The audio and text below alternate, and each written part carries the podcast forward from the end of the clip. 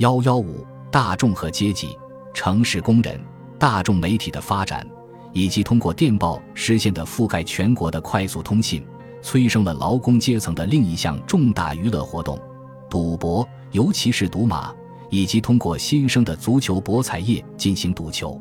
赌博成了挂在彩虹尽头的一罐金子。休闲可能很有趣，但闲暇也可能用来赚钱，尽管赢钱的概率很低。劳工阶级中比较富裕的一部分人，开始分享一点半个世纪前工业革命给有产阶级带来的繁荣和期望。饮食有所改善，除面包、土豆和啤酒外，还能吃上肉、牛奶和蔬菜。住房条件也有所改善，由于肥皂更便宜了，而且到处都买得到，房屋更加清洁。人们也更加注意个人卫生了，有固定工作的家庭用书籍、照片以及装饰性的家具来装点自己的屋子。体面的生活成了人们追求的目标。手上有钱花，可以证明对生活方式有一定程度的控制力，生活安定，不用总把眼光盯着工资袋，可以抬头扩大眼界了。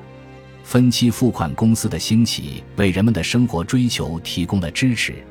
这些公司让劳工阶级收入中盈余的大部分都这样支出了。工薪阶层生活水平的提高十分重要，但必须客观合理的看待。十九世纪下半叶的每个十年里，经济都出现了短暂的混乱。当时的许多人认为，从七十年代中期到九十年代中期这段时间是大萧条时期，企业的利润和人们的收入都出现了下降。如我们所见，农业方面的确出现了大萧条。对于整个工业而言，这是一个调整期，而不是萧条期。但是对于工人来说，调整期通常意味着处境不妙。在八十年代，失业一词被赋予了现代含义。从上教堂做礼拜的意义上讲，宗教对大多数城镇工人的生活没有什么直接的影响。并不是说上帝的教会失去了大城镇，而是教会从来没有占领过城镇。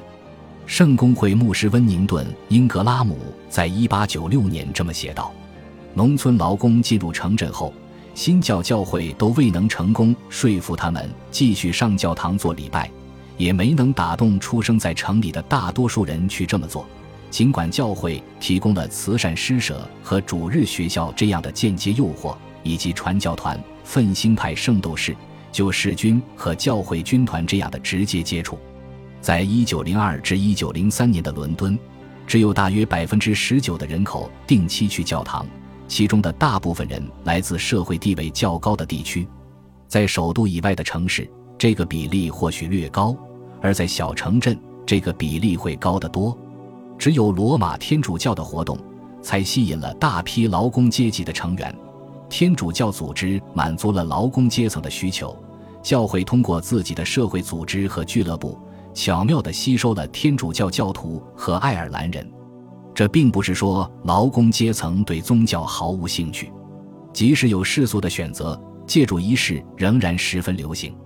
不上教堂做礼拜的人，似乎也没有对宗教怀有强烈的敌意，除非宗教抹上罗马天主教的色彩，或者采用死板老套的形式。并与爱尔兰移民和当地社群之间的摩擦联系在一起。相反，他们憎恨与有产阶层的地位和权力明显的联系在一起的宗教，尤其是圣公会。在口齿伶俐的人都在大力倡导去教堂做礼拜的社会中，不去教堂既是对宗教不感兴趣的表现，也是一种抗议。